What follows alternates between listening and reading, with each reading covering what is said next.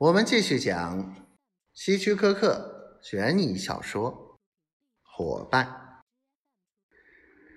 杰克看见场地里只有甘地一个人在练习打球，他迅速观察了一遍四周，发现这里除了自己和甘地外，再没有第三个人。于是，他用左手拿着球杆。向甘地所在的方向击出一个球，然后假装过去捡球，悄悄地朝甘地的方向走去。等他来到甘地身后时，他又观察了一下四周，确信没有人后，他就挥起球杆，朝着甘地右太阳穴上狠狠的一击。甘地连一声惨叫都没有喊出来，就倒在了草地上。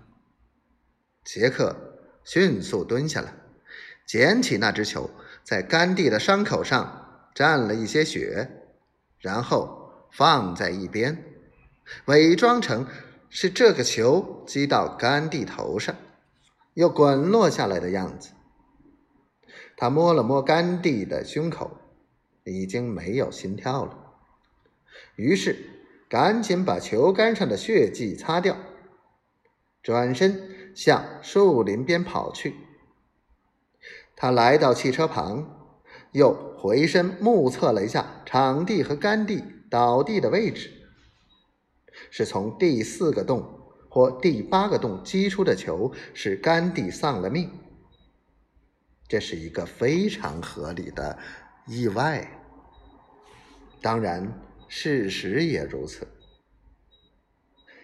很快，杰克从收音机里听到一则快讯：据悉，一位芝加哥黑帮成员甘地在山谷俱乐部高尔夫球场意外死亡。听到这里，他赶紧把收音机关掉，然后。漫无目的的开了好几个小时的车，天很晚了，才回到住的公寓。这时，他无法承受良心的谴责，就一杯接一杯的喝酒，最后竟然发现自己的手在不停的颤抖。他好不容易才爬到床上，但怎么也睡不着，只是茫然的凝视着天花板。